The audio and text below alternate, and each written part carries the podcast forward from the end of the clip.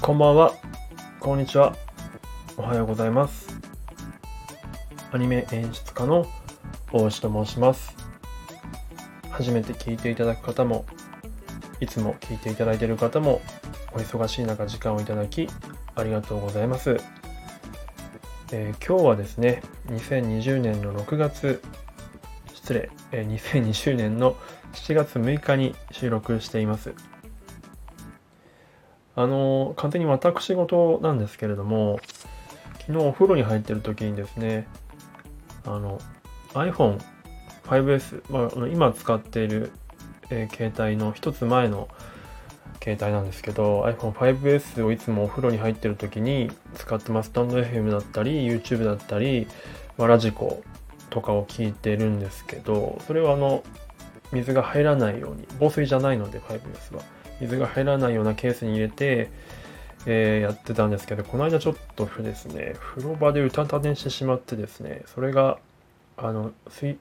あの風呂場の浴槽に落下してしまってそれに気づかず10分ぐらいどうやら寝てたらしくてですねで気づいたら本当は入らないはずの水がですね入っちゃってて 5S が水没してしまいました。はい。どうでもいいと思うんですけどすごい悲しくてですね 5S の大きさってすごく使いやすくないですかね。ちょうどこう片手で持てて、まあ、僕あんま手が大きくないので非常にちょうど良かったんですよね。であれを使って、まあ、ラジコとかあと英会話のアプリとかもあれでやってたので、まあ、水没して、まあ、完全に死んではいなくてただ充電がめちゃくちゃ時間かかるようになりました。だって時々充電ができなくなるという。その充電できたとしても丸1日24時間ぐらい充電してやっと80%とかそのぐらいの感じの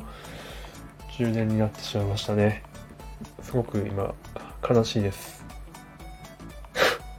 はい。失礼しましたえっ、ー、と今日はですねえレターをいただいてましたのでそれについてお答えしていきたいと思いますえーレターいただいた方、ありがとうございます。ちょっと読み上げたいと思います。えー、大石さん、こんばんは。えー女子にもおすすめのアニメベスト3を教えてください。とのことですね。ありがとうございます。えー女性、女子におすすめなアニメベスト3。これ非常にこれ難しい質問だなと思いました。ちょっといろいろと考え方がいくつかあるかなと思って、えーまあ一つはシンプルにいわゆる女性が好きそうなアニメっていう風な路線で行くのかもう一つは、うんとまあ、僕の周りの女性クリエイターの人たちとかが結構好きなアニメで行くのかもしくは、まあ、僕が好きなアニメの中で、まあ、女性にもおすすめできそうなアニメっていう風な考え方なのか多分一番最後のやつじゃないかなとこの質問の意図に関しては思うんですけれどもちょっとどのことだかちょっとまだあの見当がつかないところもあるので一応ちょっとその3つそれぞれについてお答えしていきたいと思います。はい、では1つ目ですねそのいわゆるまあ、女アニメ好きな女性というか、まあ、ていうんですかね。まあ、僕の、完全にこれも私事なんですけれども、僕が前付き合っていた、あの、彼女がいるんですけれども、まあ、この子がかなりアニメ好きな子で、えっ、と、そういった、まあ、感じの 子たちが、えー好きなアニメ。っていうと、やっぱりですね、例えば、まあ、歌のプリンスとか、うんとまあ、フリーとか、えー、と黒羊とか、おそ松さんとか、あとはライトなところ、ライトっていうか有名なところで言うとコナンとかなんですけど、どうでしょうね。この辺がかなり人気が高いのかなと思ってます。まあ、どれもね、やっぱりこう、キラキラした男の子が主人公で、で、仲間、周りの仲間たちも結構男の子が多くて、で一人ぐらいね、あの、その、視聴者の目線になれる女性キャラがいるっていうところ、それが大体主人公とかだったりするんですけど、がいるっていうのが大体のパターンかなと思っていますね。まあ、あまりこの辺の作品は実はそんなに詳しくないので、具体的にちょっと解説とかができないので、ただまあ、あの、まあ、僕のそのそう前の付き合った彼女のそういった感じの話を聞くと、こういったところが結構おすすめらしいですね。やっぱりその人間関係というか、あの、まあ、あるキャラとあるキャラの、うんと、すごくその、まあ、絆というか、そういったところが、その妄想を含めてですね、その描かれている、直接描かれているところ以外の、えー、ところの想像を膨らませるようなことをやってくれるらしいので、例えばコナンとかも、例えばというかコナンも結構そういうところがあるらしくてですね、あの、アイマ・ゴーションさんがそういうふうに設計されてるらしくて、まあ、すごくそういったファンの方たちは、喜んでいるみたいですね。っていう、すごいふわっとした話しかできなくて、この辺のジャンルに関しては。ということです。はい。で、もう一つの、えっ、ー、と、方向性ですね。えっ、ー、と、僕の周りの、えっ、ー、と、女性スタッフとかが、まあ、アニメ、女性クリエイターとかですよね、が好きなアニメ、もう結構、あの、固まってるというか、あるんですね、系統が。例えばですね、結界戦線。これ結構バトルものだと思うんですけれども、結界戦線。で、あとはデュラララとか、デュラララも群像劇系ですね。結構バッカーノートっていうですね、うんと、まあ、これも群像劇なんですけど、まあ、えっ、と、アメリカの横断鉄道の話、横断鉄道の中で繰り広げられる話があるんですけど、それと同じような感じの、作者も同じでしたかねっていうところの、えっ、と、ものですね。まあ、どれもやっぱりある程度群像劇、いろんな群像劇で、しかも一人一人のキャラの、えー、描き込みが優れていて、で、かつバトルもあって、作画も綺麗で、っていうような感じですかね。まあ、あとは夏目友人帳ですかね。これはほっこり系ですよね。これは結構男性ファンも多いと思うんですけれども、やっぱ女性ファンも多いかなと思ってて、まあ、僕の周りの人でも結構夏目友人帳好きな人も多いかなと思います。うん。ですね。まあ、どれもやっぱり絵が素敵だなっていうようなところかなと思います。その1つ目と2つ目の系統すべて含めて。はい。もしかしたらご存知かもしれないんですけれども、この辺が結構おすすめとされるものじゃないかなと思います。ちょっと自分もしっかり見てないので、あの、あくまで僕の周りの人が好きそうなアニメを今挙げさせていただいたという、ちょっと若干無責任大変恐縮なんですけども、という感じです。で、最後に、え、ー、と、まあ、僕が好きなアニメの中で、まあ、女性にも自信を持っておすすめできるアニメっていうのをご紹介したいと思います。うーん、まあ、ベスト3、これ順番つけるのはごめんなさい。できません。で結構この気分によってもですね、違うんですよ。タイミングとかによっても。なのでちょっとその3つを、とにか3つじゃなくて4つ5つあるんですけれども、まあ、その中でま順序をつけずにちょっと行かせて3作品を挙げさせていただきたいと思います。えー、1つは、うーん、配給ですね。僕は配給大好きなんですよ。あのスポーツ、まあ、バレエアニメなんですけど、まあ、漫画も好きなんですが、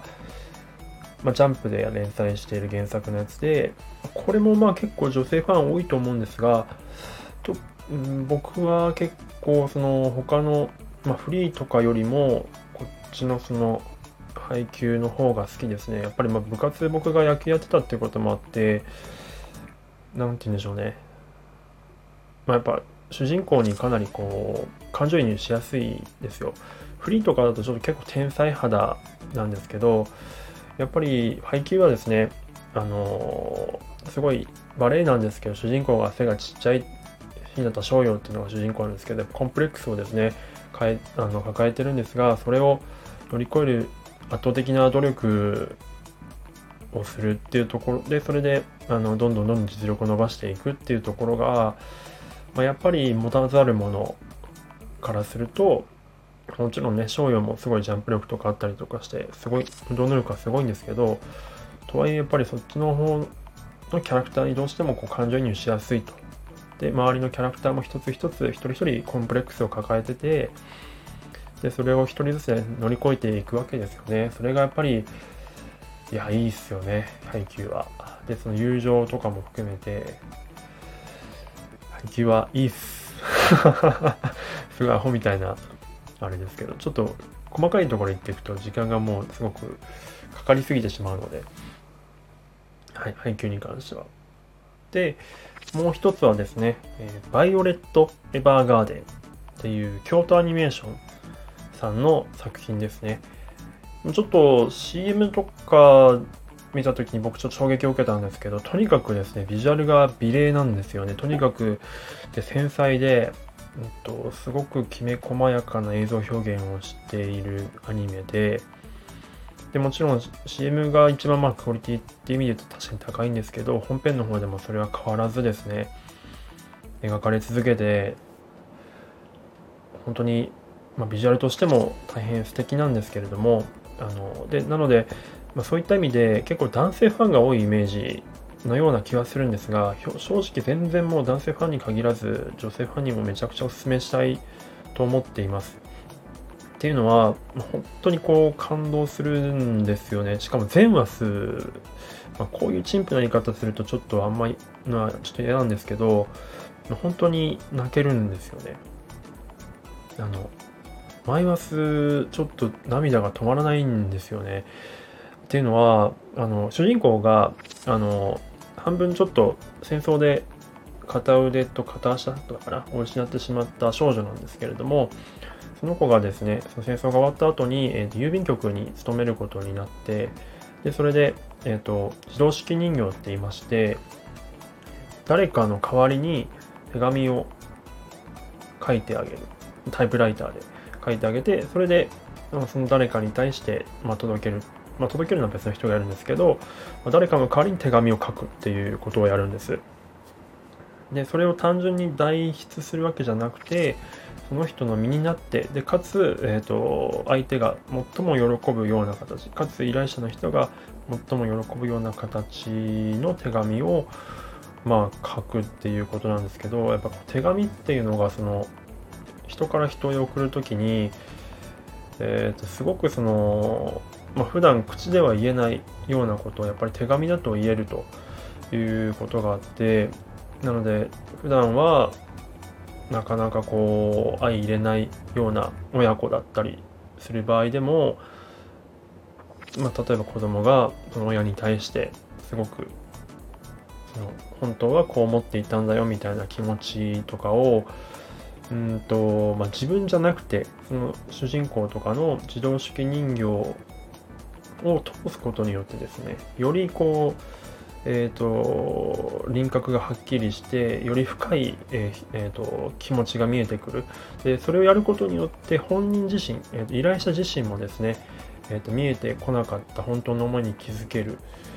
っていうところとかが見えてきてですねこれはですね本当にちょっとみんなに見てほしいアニメですね。で特にまあ京都アニメーションっていうところでね、本当に応援したい、まあ、去年の夏にあんなことがあったので、で劇場もね、今回、えー、本当は公開される予定だったんですけど、まあ、コロナの影響もあって、ちょっと延期になってしまっているっていう状況なんですけど、うーん、まあ、公開したらもう絶対見に行きたいですね。バイオレット・エヴァーガーデン。これは本当に、あ全力でおすすめします。ネットフリックスだったら見れるので、まあ、配給もそうですけど、ぜひ見ていただきたいと思います。本当に、まあ、やっぱ人にはちゃんと思いは伝えなきゃいけないんだなっていうことを、えー、思わせ、思わされる。やっぱりこう察してとか、うーんと、まあ、分かってんだろみたいなっていうね、そういうことじゃねえんだなっていうふうなことを、このアニメを見たらやっぱり思い知らされますね。うん。やっぱちゃんと伝えるってことは大事だなと思います。まあ、このスタンド FM もね、レターっていう機能があるので、まあそういった意味でちょっとやっぱ手紙的なことをやっぱそれを見ると思い出すので、やっぱそういったレターとか手紙っていうのはま、相手のことを思って送るっていうことがやっぱりあるので、でもまあ、すごい、そういった意味でもスタンド FM ってそういう優しい感じのね、プラットフォームだなっていうことは思ったりします。はい。ちょっとすみません、長くなりましたが、まあ、これが2つ目ですね。で、最後ですね。えー、まあ、僕の大体大好きなアニメ、トップ3に毎回入ってくるんですけど、これは、プラネテスというアニメです。えー、まあ、2070年ぐらいを舞台にした、まあ、SF アニメなんですけれども、作られたのは2000年代前半なんですよね。原作もあるんですが、監督があのコードギアスの監督の谷口五郎さんですね。でも全然コードギアスともまたテイストが違って、すごく多彩な監督だなと思います。えー、舞台はその2070年であの宇宙に行くことが結構当たり前になった、えーと、時代の話です。で地球の周りに、まあ、宇宙